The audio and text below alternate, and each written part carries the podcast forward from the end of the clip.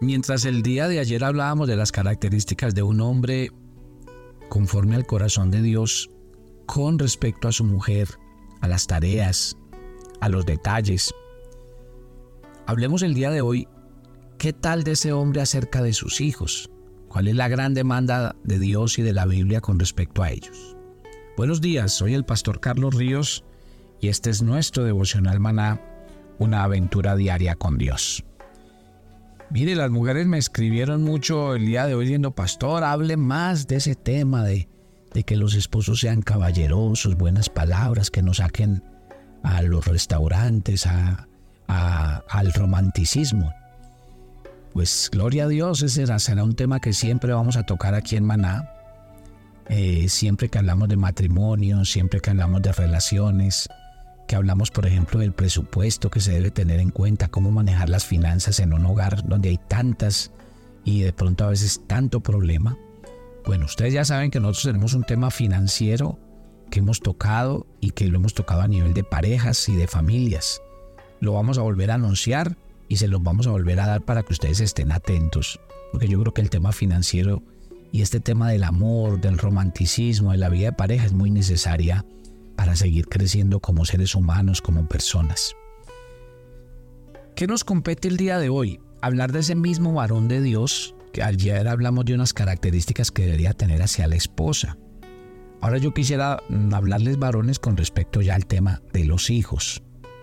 Dice Efesios en el capítulo 6, en el verso 4, Padres, no exasperen a sus hijos, en cambio críenlos en la instrucción eh, del Señor.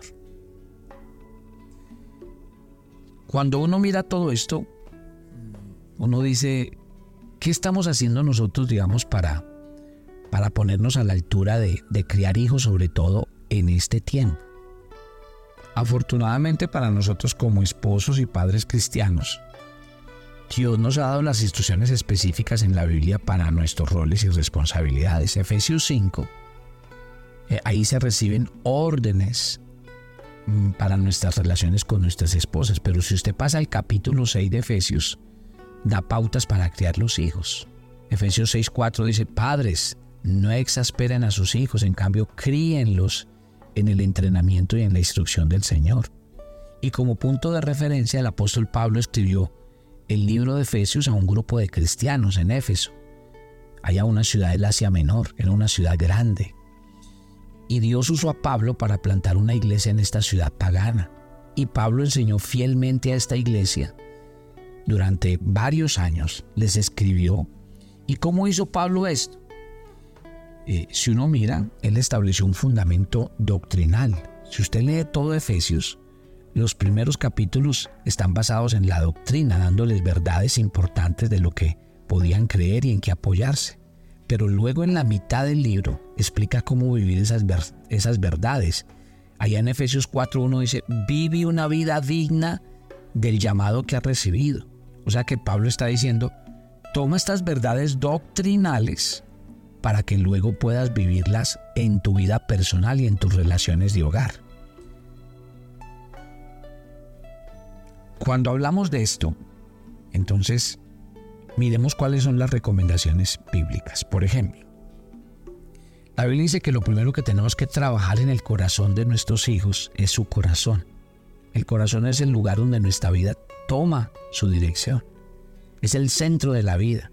Y como Dios nos creó y nos conoce y sabe cómo es nuestro corazón, Él dice en Lucas 6:45, el hombre bueno saca cosas buenas del bien que tiene guardado en su corazón y el hombre malo saca cosas malas del mal que tiene guardado en su corazón, porque de la abundancia de su corazón habla la boca. Mire, la Biblia llamó a David un hombre conforme al corazón de Dios, un hombre orientado a Dios, un hombre que le creyó al Señor. O sea, ¿qué quiere decir este David? Que era un hombre que amaba al Señor. Y nuestro amor por Dios lo primero que debe como impactar es nuestras relaciones con nuestro prójimo. En orden de prioridades, uno debe buscar entonces al Señor con todo su corazón, como dice Mateo 22, amarás al Señor tu Dios con todo tu corazón, con toda tu alma, con toda tu mente. Este es el primer y mayor mandamiento, pero el segundo es ama a tu prójimo. Pero cuando se habla del prójimo, no estamos hablando de los de la calle, todo comienza por la casa. Fruto de eso, mire, si yo amo a Dios, si Dios es la prioridad en mi corazón, eso fue lo que Dios determinó para Israel en Deuteronomio 6, del 5 al 7. Amarás al Señor tu Dios con todo tu corazón, con toda tu alma y con todas tus fuerzas. Estos son los mandamientos que les doy y que deben estar sobre sus corazones. Pero luego, ¿qué dice? Ustedes esto se lo deben enseñar a sus hijos, hablando con ellos cuando se sienten en la casa, cuando caminen por el camino, cuando se acuesten y cuando se levanten. ¿Sí ve a qué se refiere la Biblia? La Biblia se refiere a que nuestra mejor manera de influenciar a nuestros hijos es a través del amor de Dios. Palabras que deben utilizar los padres y cómo influimos positivamente en ellos. Aprenda a valorar a sus hijos por lo que son y por sus esfuerzos. Hijo, te felicito. Has llegado lejos. Hijo, hija, estoy orgulloso de ti. Ustedes no saben las palabras de afirmación, cómo impactan la autoestima, la confianza y el valor de nuestros hijos. Miren, varones, les estoy hablando de lo que debemos hacer con nuestros hijos, pero mire este segundo detalle que le voy a dar para que lo tenga en cuenta. Empiece por amar a su esposa. Si hay algo que impacta y cuida el corazón de sus hijos y que les hace ser en el futuro hijos eh, exitosos, hijos bendecidos, es que ellos vean que usted ama a su esposa, que la trata bien, que la pone en el lugar correcto. Varones, en tercer lugar, lleve a su familia a la iglesia. La vida espiritual de sus hijos es muy importante y entre más pequeños lo hagan, mejor no se crea la historia de que su hijo está muy pequeño y no entiende. Usted escasamente tiene 10 y 12 años para moldear la vida de sus hijos. De ahí para allá son independientes, no quieren nada con usted. Lo que usted no enseñe en los primeros años de su vida va a ser muy difícil hacerlo. Los papás que quieren llevar a sus hijos a, a la iglesia cuando sean adultos para que ellos resuelvan, eso es una equivocación. Es como si usted le dijera a los hijos que no hicieran la primaria ni la secundaria y que cuando estén adultos vayan a la universidad.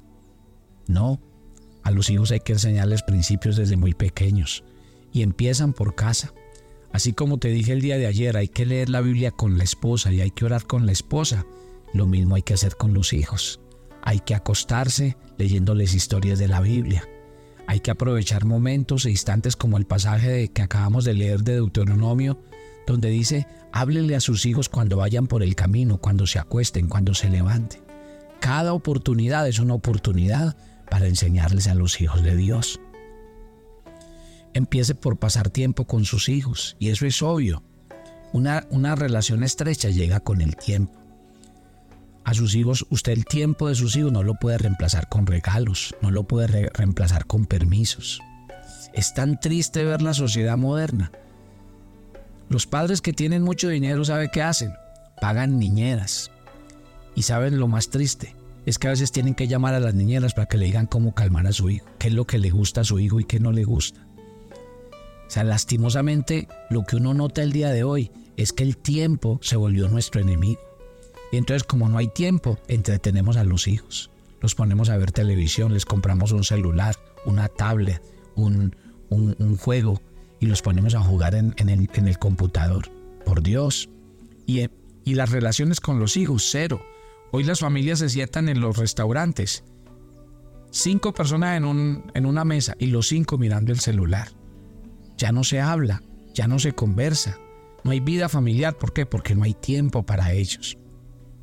Y cuando hablamos tiempo es sacar tiempos para ir, caminar con ellos, hacer deporte con ellos, comerse una pizza con ellos, pero así, hablando de, de su vida, Por ejemplo, mire, si hay algo que ha impactado mucho el mundo y hoy los medios han sacado a la luz muchas cosas que antes no se sabían, pero el bullying no es nuevo, el matoneo no es nuevo. Siempre en las escuelas y en los colegios ha habido maltrato y abuso de los de los que se creen más fuertes hacia los de temperamentos más débiles y han habido abusos de toda clase.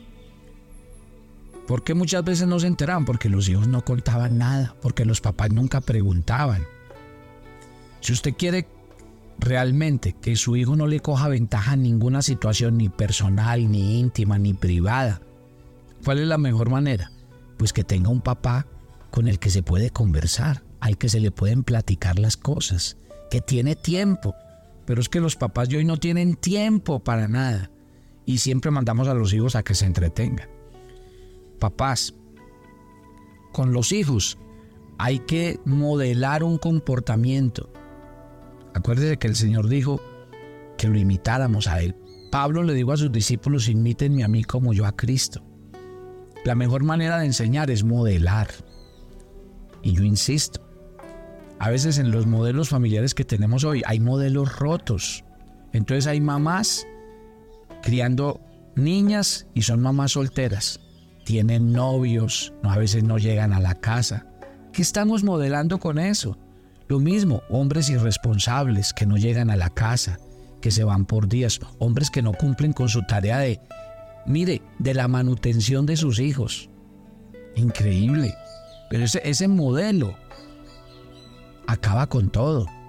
Porque un modelo mal llevado de la familia hace que los modelos mentales de nuestros hijos también se distorsionen.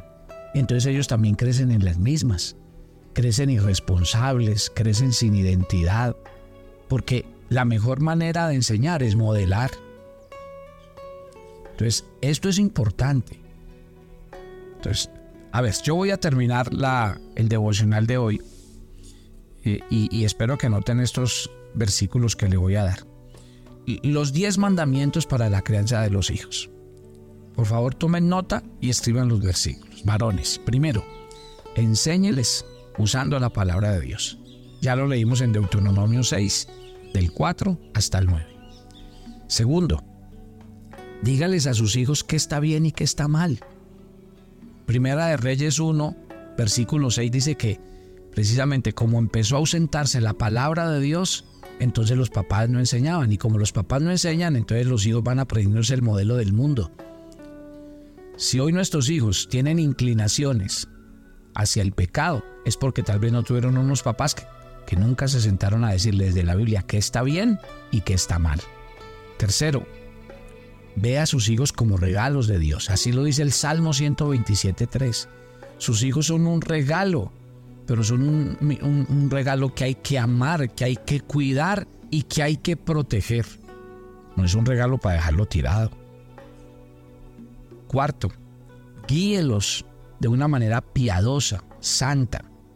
Proverbios 22.6 dice que si uno no educa al niño, eh, difícilmente al hombre lo podrá corregir. Quinto, disciplínelos. Hay dos cosas que a los hijos no se les niega, ni amor ni disciplina. El amor no puede ser alcahueta, el amor no puede ser permisivo, el amor no puede dejar que nuestros hijos terminen haciendo lo que quieran. Proverbios 29.17 habla de eso, de disciplinar, de la vara de corrección. Sexto, ámelos incondicionalmente. Y la historia de Lucas 15 del 11 al 32 cuando habla del hijo pródigo, habla de un papá incondicional. Y uno ama a sus hijos no por lo que hacen, sino por lo que son. Son mis hijos, son hijos de Dios y los tengo que amar. El séptimo está en la Biblia y es que no provoque a ir a sus hijos, Efesios 6:4. O sea, no los irrite, más bien aliéntelos, aliéntelos, que a veces se enojan, que a veces no les gusta la disciplina, eso es otra cosa, pero lo que quiere decir es no, no, no trate de corregir todo el tiempo a punta de gritos y de insultos, eso no funciona. El amor, la misericordia tienen más efecto. Octavo, ganes el respeto a través del ejemplo. Primera de Timoteo 3:4. Ahí dice cómo debe modelar un hombre de Dios. Y realmente eso es. Nuestros hijos van a respetar ese el modelo que yo les he dado. Pero ¿por qué hay respeto? Porque el papá no está o porque el papá hace cosas que no están bien. Ahora, eso no justifica el irrespeto, pero es lo que provoca el irrespeto. Noveno, atienda sus necesidades físicas. Primera de Timoteo 5.8 dice que el que no provee para los de su casa es peor que un incrédulo y ha negado la fe. A los hijos hay que responderles. Si usted trajo hijos al mundo, hay que responderles, hay que responder por ellos, por su manutención, por su cuidado, por su bienestar, en todo el sentido de la palabra. Y por último, el último mandamiento es transmítale su fe. Segunda de Timoteo 1.5 dice que Timoteo creyó porque tenía una mamá y una abuela que le enseñaron. Qué triste, una mamá y una abuela porque el papá no aparecía, pero nosotros sí tenemos que aparecer. Varones, ustedes me escriben, cuéntenme aquí en YouTube cómo les pareció esta serie, qué otras cosas quieren que hablemos como varones. Estamos para ayudar, pero sobre todo para enseñar la Biblia. ¿Cómo les pareció esta serie? No se pierdan la próxima semana. Identidad de género. ¿Cómo manejo el tema de los hijos, lo que se está enseñando en las escuelas? El tema del homosexualismo en los hijos. ¿Cómo hacemos? ¿Cómo hace un papá cristiano para enfrentar esto? Padre, gracias por esta mañana y por el reto que tenemos como padres de enseñar a nuestros hijos. Enséñanos, guíanos. Yo oro por la educación de nuestros hijos. Oro por papás responsables que respondan por sus hijos en todo el sentido de la palabra. Ayúdanos a hacerlo. Gracias te damos en el nombre de Cristo Jesús. Amén y amén. Varones, los que viven en los Estados Unidos, tienen una invitación conmigo. Septiembre 16 en Orlando, septiembre 23 en Long Island, New York. Vayan y compartan con nosotros un día que va a cambiar sus vidas en una conferencia espectacular. Está el link, está el link de pago, el link de inscripción. Si alguien necesita información me hace saber. Inviten a la gente que ustedes conocen, los que escuchan este devocional y son y tienen papás, hermanos, esposos. Invítenlos a esta extraordinaria conferencia. Bendiciones para todos.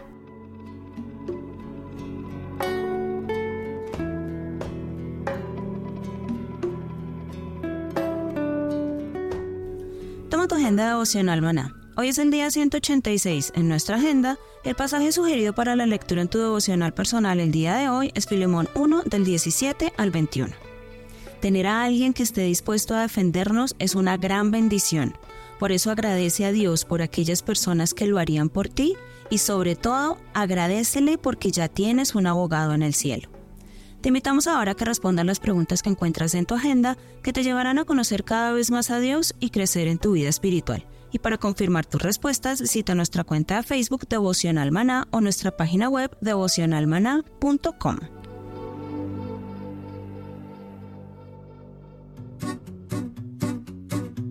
Los llevaremos en una travesía de 15 días por los países de Turquía e Israel.